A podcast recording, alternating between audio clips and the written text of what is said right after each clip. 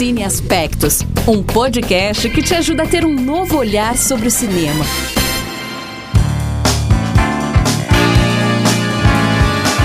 Olá você que veio mais uma vez assistir o nosso podcast Cine Aspectos. Seja bem-vinda, seja bem-vindo. E a gente agradece aí que você deu mais uma chance pra gente poder conversar um pouquinho com você sobre cinema. Uhul.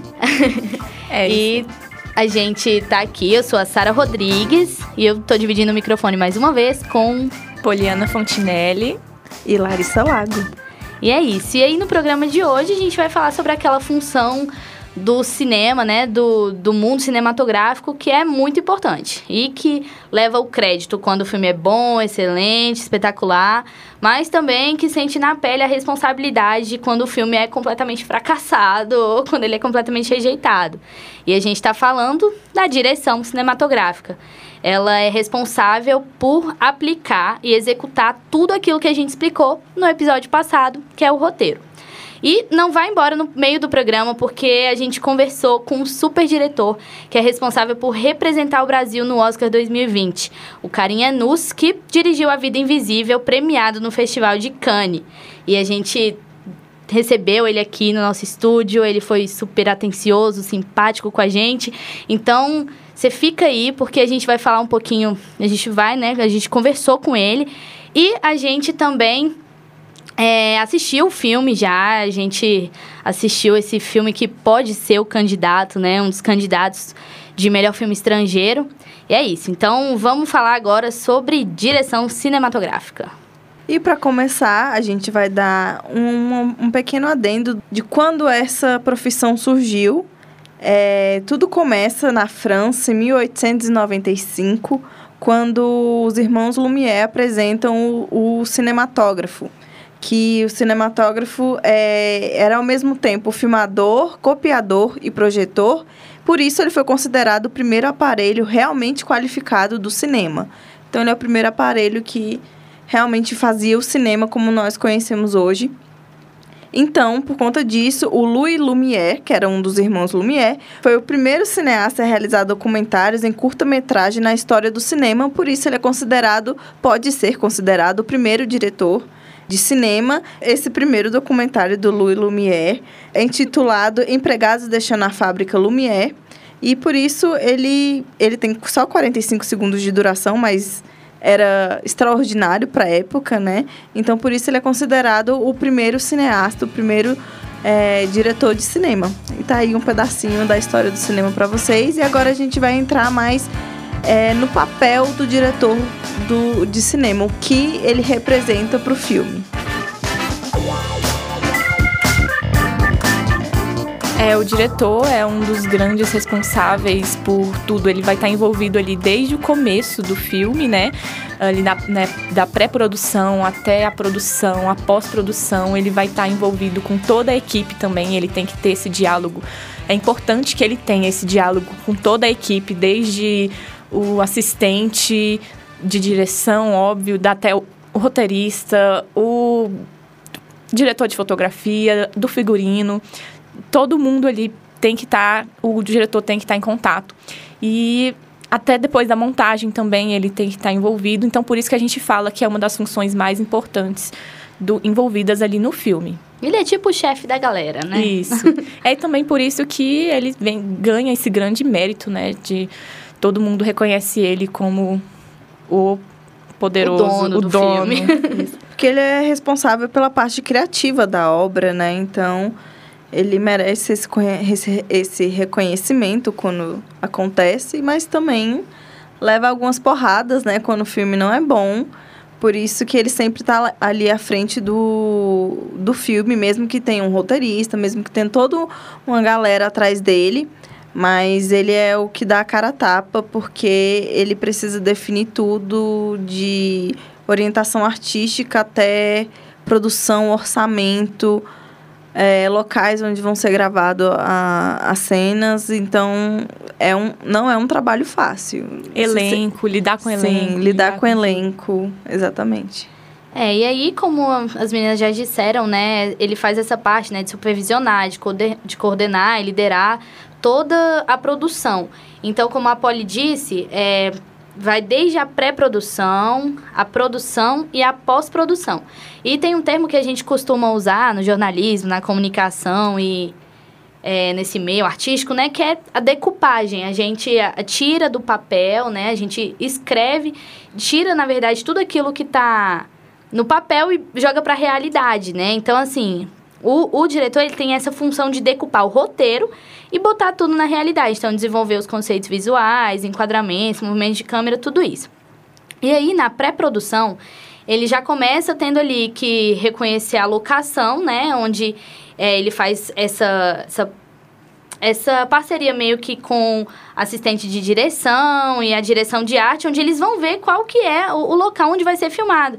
E aí, nesse momento, também ele começa a descobrir o orçamento do filme, aquele, a questão, os salários, né, de todo mundo que vai trabalhar no filme, os custos de produção, é, toda essa burocracia mesmo de logística fica com o diretor já nesse início, é a primeira coisa que ele precisa fazer.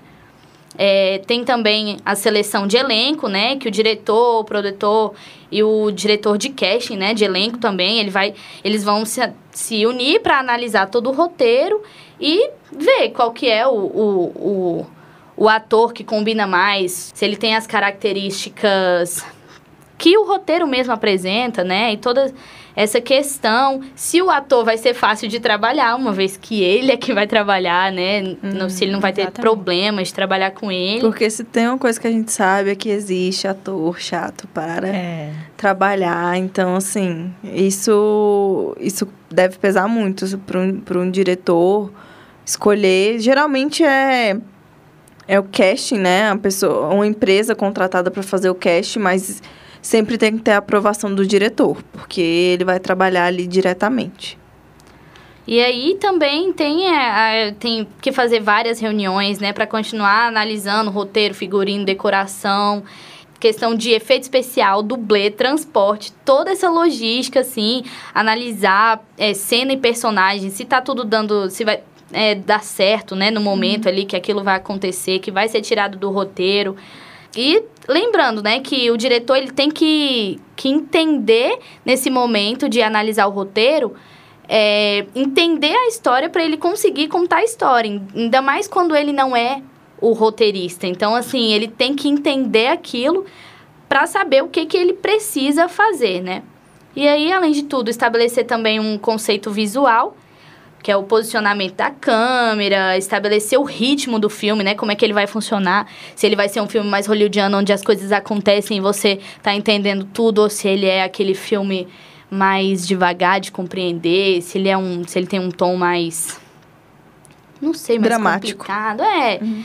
E aí, todo, tudo isso, a cor, né? O sentimento que precisa ser mostrado, porque tem muito disso também. Visualmente, você consegue também mostrar sentimentos. E por fim, também, é, né, ainda nessa, nessa pré, toda a lista de tomadas, os ensaios que precisam ser feitos. Tem também muitos diretores que gostam de fazer os storyboards, né? Que é o desenho de toda a cena, como se fosse uma história em quadrinhos contada ali. É uma pré-visualização, porque aí também os atores, todo mundo do filme consegue compreender essa situação aí.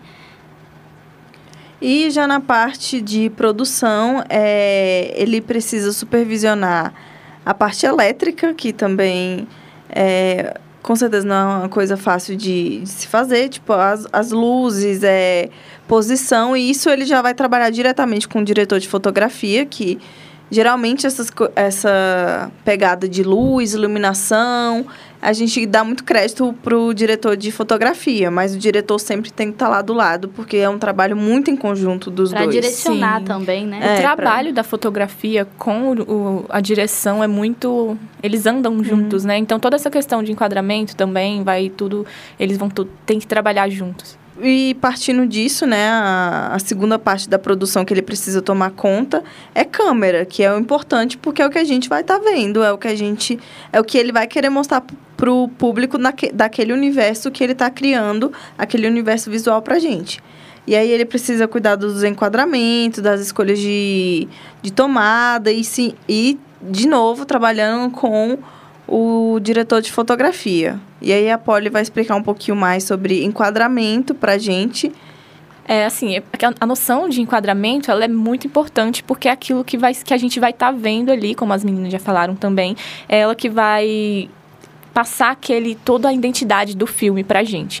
Então é muito importante da forma que o diretor escolhe, junto com o diretor de fotografia também, como que eles é, vão passar essa o que a gente está vendo ali, como que é, o sentido do filme vai ser transmitido para nós. Então, uma das coisas mais importantes assim que dentro do enquadramento são os planos e os ângulos. Então, os planos eles são divididos em vários. A gente vai tentar explicar aqui como eles são. O primeiro deles é o plano geral. O plano geral ele vai consistir no naquele mais é o mais aberto de todos, que ele pode incluir, pode não, ele deve incluir, né, a paisagem e a pessoa enquadrada, o personagem no caso, eles vão ser menores. Então, em comparação com com, os outros, tá, é, com os outros planos, ele vai ser o que vai abranger mais da, da vista, assim, digamos. O próximo é o plano aberto. O plano aberto ele vai enquadrar a pessoa ou o ambiente, só que mais fechado. Então, se tiver alguém dentro de uma sala, vai pegar a pessoa dos pés à cabeça. E, e passando desse para o plano americano, o plano americano ele sobe um pouco na, no corpo da pessoa e vai pegar da cabeça dela até mais ou menos a canela, um pouco abaixo do joelho por ali. O plano médio, ele vai pegar da cintura, mais ou menos. O primeiro plano é um pouco abaixo do ombro, se eu não me engano. Na altura do, do peitoral. Do peitoral. Porque ainda tem o primeiríssimo primeiro plano, que aí ele já vai fechar mais no ombro, é, chegando mais na, no rosto da pessoa.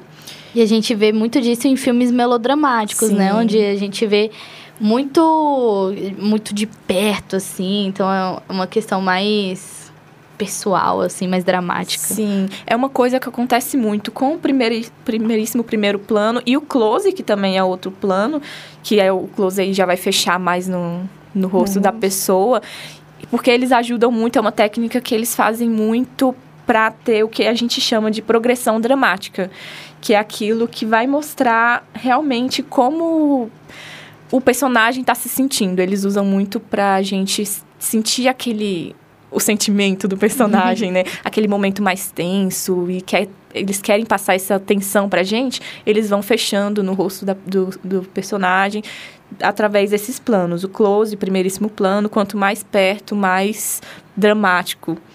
E também tem o plano detalhe, que vai ser em algum objeto ou em alguma parte do corpo, também muito utilizado, muito, muito comum no, no mundo do cinema. Nós temos também o plano sequência, que é, na minha visão, você tem que saber fazer, porque não é sempre que vai dar certo, Nossa, né? Ele é bem difícil. Planos sequências, fazer. inclusive, são elogiadíssimos. Sim, Sim, sempre que tem um em algum filme, vai ser destaque, vão ser comentados. Plano sequência de Roma. Muitos Roma. planos sequências maravilhosos. Qual o plano sequência de Roma? Do início, do, ah, primeiríssimo, ah, do avião e depois, tipo, descendo. Não, gente, perfeito. perfeito. Perfeito, Dela dando a volta na casa, de, desligando as luzes. Sim. Também é muito bom. É perfeito. Muito bom. Pois Porque é. o plano sequência, pra gente explicar aqui, caso você não saiba, é um plano utilizado sem interrupções, sem cortes. Então, a cena é filmada ali, sem a, dando aquela continuidade do início ao fim do que está acontecendo ali. Então, é muito difícil para toda a equipe, porque o ator tem que fazer tudo aquilo sem errar. É, o diretor e o diretor de fotografia tem que acompanhar tudo ali do, do, início ao fim. Então tem que não ter, não pode ter erro. Então por isso que é sempre uma coisa muito bem elogiada quando é bem executada. Outros aspectos do, do enquadramento são os ângulos, que o, o ângulo vai depender do se, se o, o plano é a distância do, do objeto. E a câmera, o ângulo vai ser essa distância, mas também levando em consideração a altura da câmera em relação à pessoa ou objeto. Gente, eu quero só fazer um aqui. Fala. O plano sequência do terceiro episódio de Modern Love com a Anne Hathaway. Que ela, que ela vai passando a vida dela, mostrando tudo que ela precisava Não. fazer, que ela vai de de uma cama para outra e aí ela vai crescendo e é um plano sequência muito Sim, cabuloso. Sim, inclusive Modern Love é uma série nova da Amazon Prime maravilhosa, Maravilhosa. recomendamos Sim, muito. recomendamos Como a gente disse, a gente não assiste só filme. Isso, exatamente. E tem plano sequência na série. É, o que não é uma coisa muito comum. Em filme é muito mais comum do que, do que em série. E tem a Anne Hathaway nesse episódio, pelo menos, né? Então é é, um mais um episódio motivo. muito forte, Sim. então assista. É, voltando, a gente estava falando dos ângulos e uma umas dos um dos exemplos bastante comum do de ângulos são o plongé e o contra-plongé. A gente pode é, imaginar, acho que com certeza já devem ter visto, o plongé é quando a câmera é filmada de cima para baixo. Então, ela também é bastante utilizada quando o diretor quer que o personagem se sinta inferior àquilo que está acontecendo. Então, alguma cena que ele está sendo humilhado, por exemplo, assim, o diretor de fotografia opta pela, pelo ângulo de, de- da gente ver o personagem de cima, assim. É, e o contra-plongé vai ser aquele que a gente vê a, a cena de, de baixo para cima.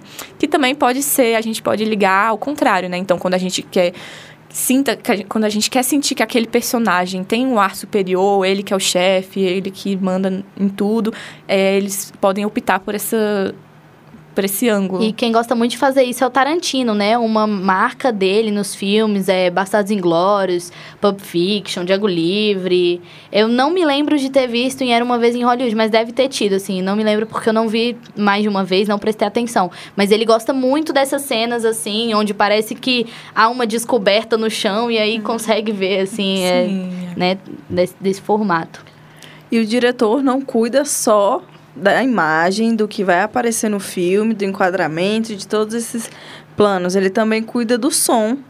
É, ele trabalha diretamente com o, o diretor né, do, de áudio na captação do áudio, porque muitas vezes o, o áudio do filme é, é separado do, do filme. Então, assim, do que foi gravado, na verdade. Então, na- é na pós-produção, na montagem, que eles, eles inserem o som dentro do, do filme, seja em diálogo, seja o que for o som. Então, precisa estar muito sincronizado, precisa estar muito bem captado o som, porque qualquer probleminha, a gente sabe, a gente como jornalista que já trabalha em rádio, a gente sabe que qualquer ruído estraga uma, uma sonora. Então, ele trabalha diretamente com, com esse som e também não só esse som dentro que vai estar dentro do filme, mas também é, música que só é pra, que é pra, só para o espectador escutar. Enfim, todo, tudo isso ele vai trabalhar junto com o diretor. E um exemplo bem legal disso é Dunkirk, que é do Christopher Nolan. Ele trabalhou diretamente com o Hans Zimmer, que é tipo um dos diretores de som mais. Não posso falar a palavra, né? mas Mas acho que todos nós É. já imaginamos a palavra que você ele é tipo fantástico. Ele já criou vários, várias trilhas de filme de super-herói, vários. A música tem, quando você escuta lá, se eu não me engano, ele fez a da Mulher Maravilha, então, tipo, ele já é muito conhecido. E ele trabalhou diretamente com o Christopher Nolan em Dunkirk, que é um filme totalmente silencioso, mas ele não é silencioso. Tem uma música tocando no filme inteirinho, no, no- que você não consegue, você só consegue escutar se você estiver prestando atenção. E tem um relógio fazendo tic-tac no filme também. Então, assim, foi, uma, dire... foi um- uma coisa tão grande que eles ganharam praticamente todas as categorias de, te- de som naquele ano no, no Oscar.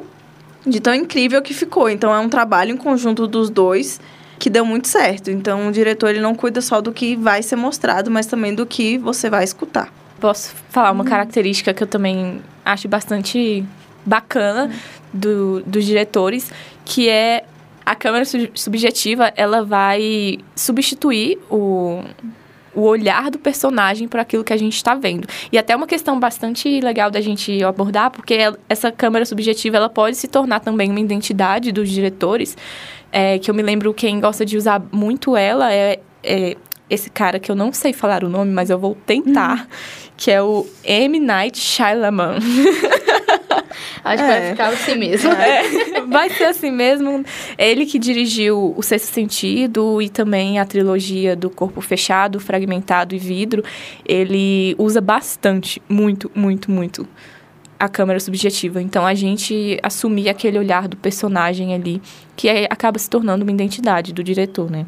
E antes da gente sair da câmera subjetiva, antes da gente vir é, sentar aqui na mesa para para fazer esse podcast, a gente conversou, eu e Polly, a gente conversou sobre essa câmera subjetiva e ela queria dar um exemplo de novela, mas ela falou: será que eu dou um exemplo de novela? Será que as pessoas vão rir de mim? Então, por favor, a Polly gosta muito de novela. E novela também Sou dá pra gente aprender Ah, coisas, né? E ela deu um exemplo super bom que eu também não lembrava.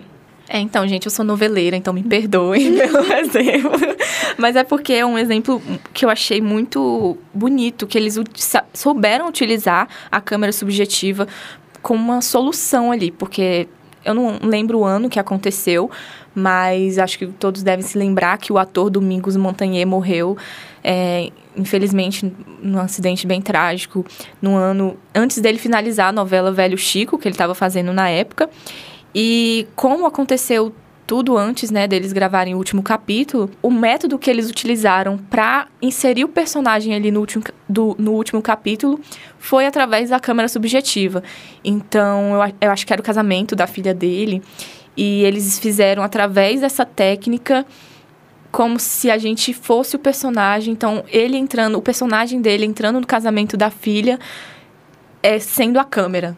Então, foi uma coisa até muito. É, uma coisa muito bonita. Como se a gente estivesse no olhar do, do Domingos. Domingos. Exatamente. Nossa, muito lindo. E a fotografia tá linda ali. É, Eles utilizaram luzes como se tivesse é, aqueles. a retina mesmo, né? Do, do olho. Muito, muito bem feito, muito bonito. E é um ótimo exemplo, assim. E uma grande homenagem também, Isso, né? exatamente. Legal. E aí, é, só para falar rapidinho da pós-produção, é, é onde o diretor ele vai se unir ali com o editor, né? Ele vai fazer a edição final, acrescentar efeitos visuais, música e o som mesmo, como a Larissa falou, né? Que é essa parte de finalizar mesmo. Toda essa produ- pós-produção, ele também participa. E aí, é uma, uma dica, assim, né, que a gente pode dar pra vocês, né, pra perceberem, assim, assim como a gente falou do roteiro, pra você dar uma olhada. Você perceber quando um filme é mal dirigido, por exemplo, é quando existe uma incoerência na forma de contar a história, quando você não sabe o que está acontecendo, você está perdido. Isso pode significar, sim, uma má direção. Quando você vê muitos clichês, né, o excesso de clichês, de conveniências, de coincidências acontecendo na história, isso também mostra que, na verdade, o diretor não é tão legal assim.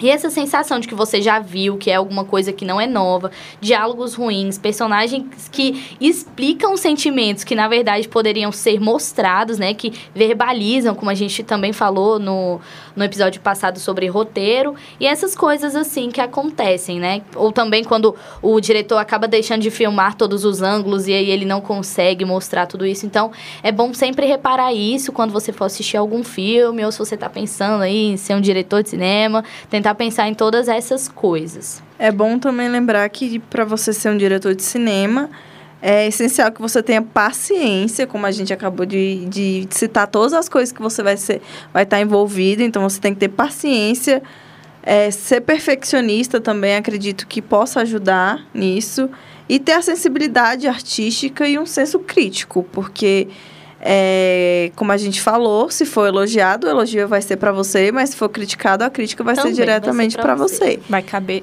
vai cair tudo em cima de você. Exatamente. Então não é uma, uma, uma posição fácil, mas que se você se interessa, e se você quer ir, a gente tá aqui para te dar todo o apoio e para te dar essas dicas de ser uma pessoa que tem paciência, uma pessoa com senso crítico. E aí a gente já falou do Tarantino, do Nolan, e a gente vai falar agora, assim, de alguns diretores, né, que são muito queridos ou não, e são polêmicos ou não, e são, assim, diretores importantes para o cinema, né? O Steven Spielberg, que dirigiu Jurassic Park, A Lista de Schindler, que é um filme lindo, que eu amo. George Lucas, nosso querido diretor de Star Wars, um querido mesmo. E o Adam McKay, né, que ele é, recentemente ele foi o diretor de Vice E ele gosta de colocar, assim, um, uns filmagens de animais no meio e de florestas e umas coisas, assim, meio diferentes. O que me incomoda muito, mas que muita gente admira e não deixa de ser um bom diretor, né? E aí, outra coisa, uma curiosidade é que o diretor, às vezes, ele pode ser, pode atuar também no filme. Que é o caso do Bradley Cooper, maravilhoso, hum, maravilhoso. em Nasce Uma Estrela, né? Que ele, ele atuou, né? Foi o personagem, foi o co-protagonista, uhum. vamos dizer assim.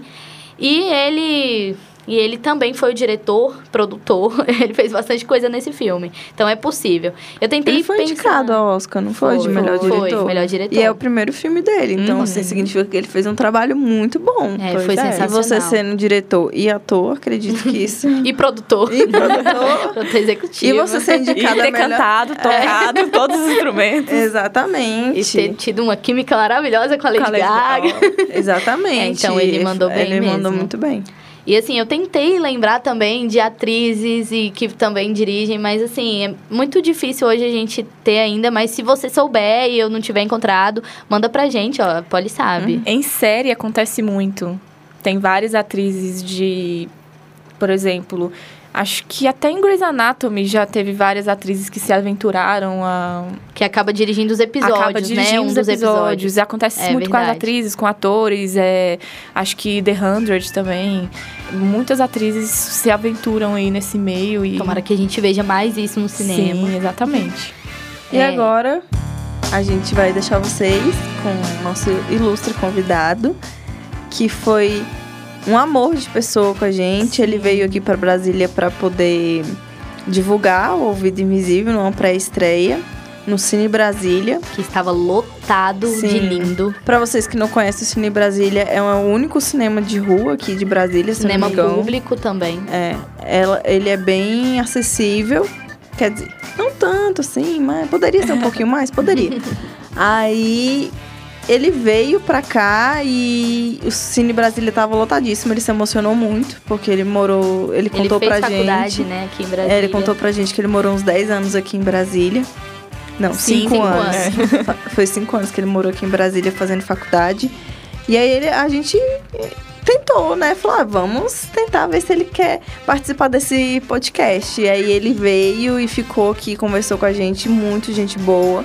Então a gente só tem a agradecer. Muito, muito, muito, muito obrigada. obrigada. A gente amou te receber. E a gente tá torcendo muito, muito, muito, muito pra Vida Invisível. É, conseguir chegar ao Oscar, eu acho que é um momento que. Não só pelo filme ser muito bom e pelo carinho, mas eu acho que é um momento que a gente tá precisando ter essa revigorada no cinema brasileiro. Com certeza. E é isso, fica aí com a gente e o carinho. Oi, pessoal, a gente está aqui agora com o Karim Ainus, grande diretor, roteirista é, de Madame Satã, Praia do Futuro, e agora também com A Vida Invisível, né, que aí é o representante do Brasil no Oscar de 2020. E a gente está muito feliz de receber você aqui, Karim, muito feliz. Não, muito prazer também de estar de volta aqui em Brasília e poder conversar com vocês. Legal. E aí a gente, como a gente conversou aqui antes, a gente está fazendo esses episódios para falar sobre roteiro, direção. E aí nesse episódio de direção a gente queria saber como que foi um pouco da tua trajetória até você chegar aí é, a ser diretor, né? Já passou por direção e eh, por, por roteiro. roteiro e tal. E como é que é que foi essa trajetória? Eu na verdade estudei arquitetura e depois eu fiz muito tempo com fotografia e vídeo e, e aos poucos eu fui me interessando muito por cinema, mas não, não cinema narrativo, mas mais cinema experimental, que era mais próximo da fotografia. E eu fiz um mestrado, mas também não foi mestrado em cinema, foi um mestrado em história e teoria de cinema, em crítica de cinema, assim. E aos poucos o cinema foi chegando, mas muito como um ofício para mim. Eu trabalhei muito tempo como assistente de montagem, depois eu trabalhei como assistente de elenco, assistente de direção, então eu, eu não aprendi cinema na escola, assim aprendi cinema muito mais trabalhando. Então foi algo que veio para mim como um ofício. Eu não imaginava que eu ia dirigir. Para mim, dirigir era sempre uma perspectiva muito longe assim do que era a minha vida. Me parecia tudo muito difícil, muito caro, muito complicado. Então, de, mas depois eu fazer um tempo de assistências em diferentes departamentos assim, eu fiz um primeiro curta que na verdade era um era de fato meio um, um retrato da minha avó, assim, que eu adorava minha avó e eu tinha uma câmera de vídeo na época que eu comprei. E o filme é em Super 8. E aí, a partir disso, eu fui gostando de fazer, fiz outros curtas.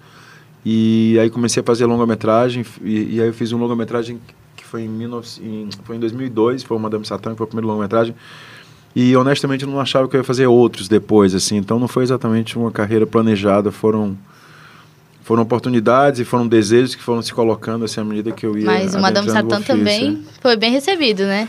Foi, mas ele foi um filme que levou muito tempo para ser feito. Eu falo isso porque eu acho que é importante dividir com uma geração que está começando assim que que é preciso ter muita paciência, assim. Foi um filme que levou mais quase 10 anos para a gente conseguir filmar, então é, foi super bacana, foi uma alegria poder fazer, mas foi realmente um exercício de paciência, assim, de perseverança. Mas foi ótimo e depois eu fiz o Céu de Sueli, que foi um filme que foi muito simples de fazer, assim, por conta do sucesso do Madame Satã, foi fácil de financiar. E aí isso virou um pouco um vício, né? Fazer cinema também acho que tem a ver com isso, assim, uma obsessão, um vício, uma vontade de ser... Você sempre tem a sensação de estar lançando um filme que você está, de alguma maneira, tendo um impacto grande no mundo, assim, por mais que às vezes seja menor ou né, são impactos diferentes, potências, mas eu acho que é muito é, é, uma, é uma maneira de falar que é muito forte, assim, chega muita gente. Então, é, para a gente chegar na, na direção, você passou pro roteiro também, já foi, já escreveu vários roteiros e aí, como o nosso episódio passado foi sobre roteiro, a gente deixou meio que uma dúvida no ar até que ponto o roteiro é aquilo que está escrito no papel e até que ponto o diretor pode mexer naquele roteiro. Foi é, o roteiro, na verdade, ele é um guia dramatúrgico, né? Ele é um mapa, é como se você fosse fazer um prédio, para ele ficar de pé tem que ter pilar, tem que ter viga, entendeu? Senão ele desaba, né? Então o roteiro é mais isso, assim, é um guia, e aí dependendo do diretor, e é isso que é um diretor, né? Faz uma diferença de um diretor para o outro, são métodos de como que se adapta um roteiro para a tela, né? Então, alguns diretores né, filmam o roteiro da maneira como ele está escrito, alguns outros têm um roteiro mais como uma base e fazem um trabalho com os atores que vai determinar de que o que está escrito seja um pouco diferente, mas geralmente o que o roteiro, o que o roteiro é é um mapa de beat dramático mesmo assim, né, de pontos dramáticos. E aí como cada um interpreta isso, como cada um dirige, faz a direção de arte, faz a fotografia, é, é, a marca de cada autor, assim. Então é um ponto de partida que pode ser levado como uma base ou pode ser levado como um fim, né? Tem diretores também que filmam o roteiro exatamente como está escrito. E eu acho que não tem certo ou errado, assim. O que, o que eu acho que não funciona é você não ter um plano, né? Eu acho que é uma atividade que a gente faz que é uma atividade muito cara. Então, acho complicado se adentrar a aventura de uma filmagem, né? A não sei que seja uma filmagem minúscula, com duas pessoas, então, mais uma tipo, mesa de filmar mais robusta, assim, sem necessariamente ter um plano. Então, acho que o roteiro é fundamental. E você acha que, assim, é é mais fácil, digamos assim, quando você dirige um filme que foi escrito por você? Tipo, o, o mesmo o roteiro. O roteiro ser do mesmo diretor? Eu acho que você transforma sempre o roteiro seu roteiro, mesmo que você não tenha escrito o roteiro. Eu, por exemplo, não escrevo roteiro, nem tenho o menor interesse em escrever roteiro. Eu gosto de acompanhar roteiro, eu gosto de fazer notas, mas eu não tenho paciência de ficar sentando e escrever um roteiro. Mas nem por isso meus filmes são menos... Tem menos uma caligrafia minha como diretor do que não. Então, eu acho que depende muito do teu olhar como diretor, de como o material que está no roteiro diz respeito a você, entendeu? Eu acho que eu jamais poderia fazer um desenho animado, por exemplo. Não me interessa desenho animado, não gosto, acho chato, entendeu? Mas se você me pedir para fazer um, sei lá, se você me pedir para fazer um policial, eu faria com o maior prazer, assim, como diretor. É, o que eu acho complicado é quando você não consegue transformar o material que está no roteiro como algo que você se identifique, que você se veja ali. Então, eu acho que não tem fórmula também. Quer dizer, eu acho que é, é, importante, eu acho que dentro do trabalho que a gente faz, que é uma cadeia de produção um pouco mais artesanal, que você esteja próximo desde o do argumento, mesmo que você não escreva o roteiro em si, você está tendo certeza que o que está sendo escrito é o que você quer filmar, assim. Então, é uma cadeia de produção, como qualquer cadeia de produção econômica. Eu acho que quanto antes você entra nessa cadeia de produção, mais controle você tem do que você vai ter lá no final. E no caso específico de A Vida Invisível, que primeiro o longa teve que passar por dois processos de adaptação é, do livro para o roteiro uhum. e do uhum. roteiro para o filme. filme. em si. É, nesse caso, é mais difícil? Como é que é? Tem alguns detalhes que sempre acabam se perdendo? Não, é muito mais fácil, na verdade. Você escrever um roteiro original é muito com complicado, assim. Eu acho que um bom roteiro original não leva menos que seis a oito anos para ser escrito, assim, porque, sim, algumas pessoas conseguem escrever em menos tempo, mas eu acho que geralmente, no mínimo quatro anos, você tem que pesquisar a personagem, que é a coisa mais complicada de uma história. Depois você tem que colocar aqueles personagens numa trama e você tem que fazer com que aquilo seja minimamente crível. Então, quando você parte de um romance ou de uma adaptação de um caso real, por exemplo, de uma biografia de alguém que já, que já viveu, é muito mais fácil, porque na verdade você tem a base do que você está querendo falar. Então, por exemplo, no caso do Vida Invisível, independente de quão próximo o filme é do livro, que a trama é diferente, tal, mas você tem duas coisas que são a alma das duas obras, que são as personagens, a Guida e a Eurídice. Então, acho que você eu, eu hoje em dia eu acho que não tenho a menor intenção de escrever roteiro original. Assim, eu acho que é um trabalho que dá, que eu acho que eu prefiro concentrar meu tempo mergulhando nos meus personagens, entendeu? Decidindo um pouco qual universo que eu vou falar. Claro que isso não significa sempre adaptar obras literárias. Por exemplo, tem matérias jornalísticas profundas que são feitas sobre algum personagem. Madame Satã foi isso, adaptação de uma vida real, né? Então, é... E no nosso caso foi um prazer. Claro que tinha mudanças que tinha que ser feitas, desafios que tinha que traduzir ali, mas sempre é a sensação de você ser um trapezista e que tem uma rede ali embaixo que você não vai se estabanar quando você cai no chão, assim, à medida do momento que você está tecendo uma trama e desenvolvendo personagens. E como a gente já entrou na, na conversa sobre a vida invisível, não tem como falar desse filme sem falar da expectativa do Oscar, porque já passou por Cannes, ganhou um olhar certo, um certo olhar em, em Cannes, e a gente queria saber, porque teve muita, muita conversa sobre o que seria mais importante para um filme, um Oscar ou um prêmio em Cannes. E assim, até o Kleber Mendonça Filho, que é do Bacurau, ele também levantou essa questão, né, que ele preferia ganhar em Cannes.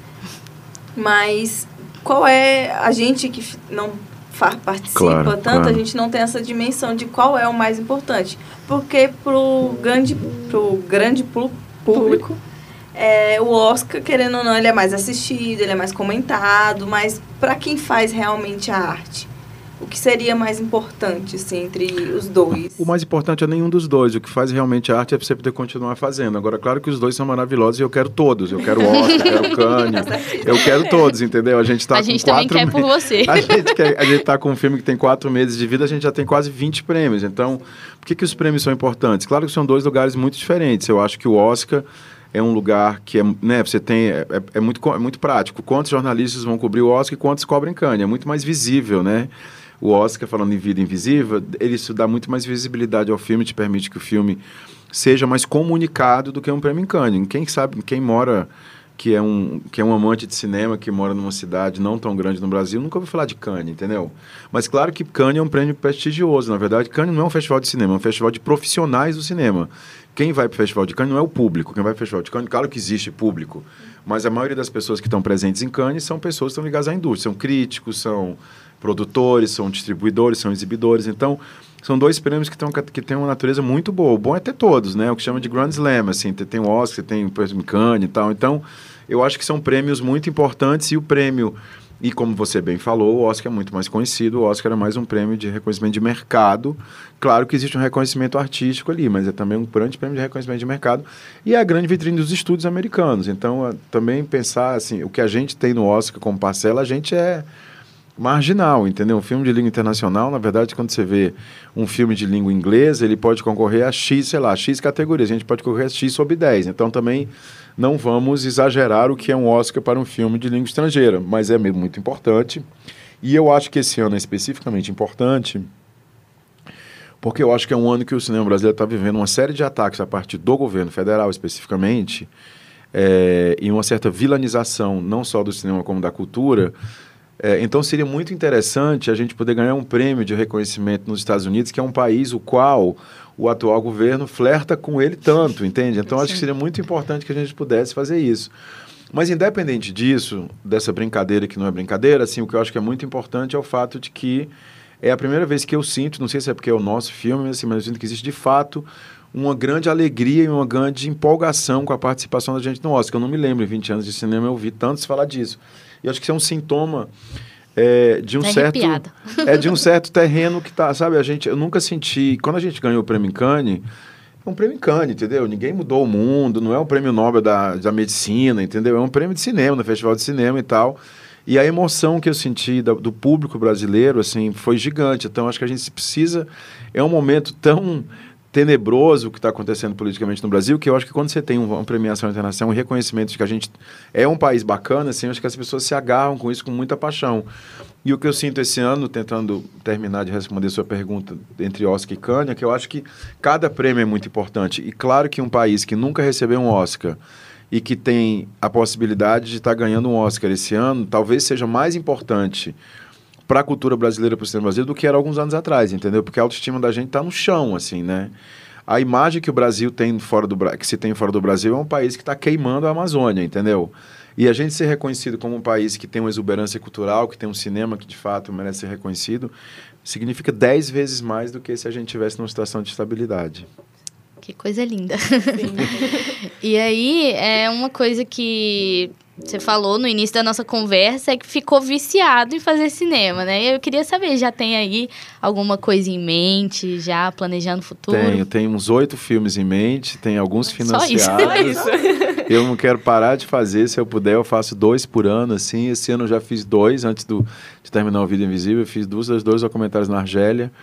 É, meu pai, minha mãe era cearense, meu pai é argelino, eu nunca tinha ido lá, então fiz um documentário que foi uma viagem até o lugar que ele nasceu. Já fiz um outro documentário sobre as manifestações a favor da democracia na Argélia, que estão acontecendo em Argel toda sexta-feira, há sete meses. Assim, eu filmei o começo disso, assim, que é muito bonito. Um pouco o que está acontecendo no Líbano, o que está acontecendo no Chile, também está acontecendo na Argélia desde o mês de fevereiro. Então, são dois documentários. E ano que vem tem mais possivelmente dois projetos que estão apontados. Assim, não quero falar muito porque eu acho que dá azar para falar quando a gente começa a filmar. Mas eu estou muito feliz, assim. Eu acho que tem esse é meu sétimo filme, né? Então acho que depois que você faz alguns filmes, você tem a sensação de que você começa a manejar melhor os, né, os, os instrumentos do ofício, assim. Então, estou me sentindo um momento muito inspirado e muito e muito feliz com o privilégio de poder continuar a fazer cinema, né? Que legal. E a gente fica também aqui feliz, torcendo sempre por você. Pô, obrigado. Pelo cinema brasileiro também. É, muito importante, é. é tá é. difícil. Mas é isso. Muito obrigada por vir aqui no obrigada. estúdio conversar com o Cine Imagina, Aspectos. gente. Obrigada a vocês. Tão bom um podcast com três mulheres. É, é super importante, assim. As três críticas demais. É. Eu fiz esse trocadilho com elas, elas não gostaram. Que tem o, o, desenho animado, as três espiãs demais. Sei. Aí eu falei as três críticas demais. Elas é. não gostaram. Mas não, é mas isso, parabéns, Carinho. Muito que obrigada. Tenha longa vida o podcast. Obrigado Obrigada, pelo convite. Carinho. Obrigada. E sucesso. A, a, gente está aí na expectativa. E vem Oscar, se Deus quiser. a gente está torcendo muito. Então é isso. Espero que vocês tenham gostado da nossa conversa aí com Karim. Até a próxima. Lembre que o nosso Instagram Isso. é o arroba cineaspectos. Importante. A gente sempre aceita sugestões, sugestões, críticas. Conta pra gente o que vocês acharam da nossa entrevista. Se você já assistiu A Vida Invisível também, pra gente comentar. E se você está escutando este podcast no futuro e, a Vida Invisível já é. ganhou, apenas ignore. Apenas ignore. Mas é. se você está escutando agora no presente, torça também. Espero que vocês vão conferir o filme, né, no cinema. Que é muito lindo, né? Sim. Muito emocionante muito e muito muito confrontante também, assim, ele confronta a gente em relação a machismo e problemáticas, assim, da época, né, da década de 50, mas é muito lindo mesmo, muito bem dirigido. Uhum. e é um filme muito legal. Fernanda Montenegro também. Maravilhosa. Que, assim, aos 90 anos consegue emocionar a gente, consegue ser uma atriz espetacular. Então é isso. Então, obrigada aí pela e presença. a gente te espera no próximo. Isso. Que a gente não vai dizer sobre o que, que é, você vai ter que descobrir. Mas a gente espera que você escute o nosso próximo episódio também e fique aí com a gente durante essa primeira temporada. É isso. É isso aí. Tchau, tchau. Beijo. Tchau. Cine Aspectos, um podcast que te ajuda a ter um novo olhar sobre o cinema.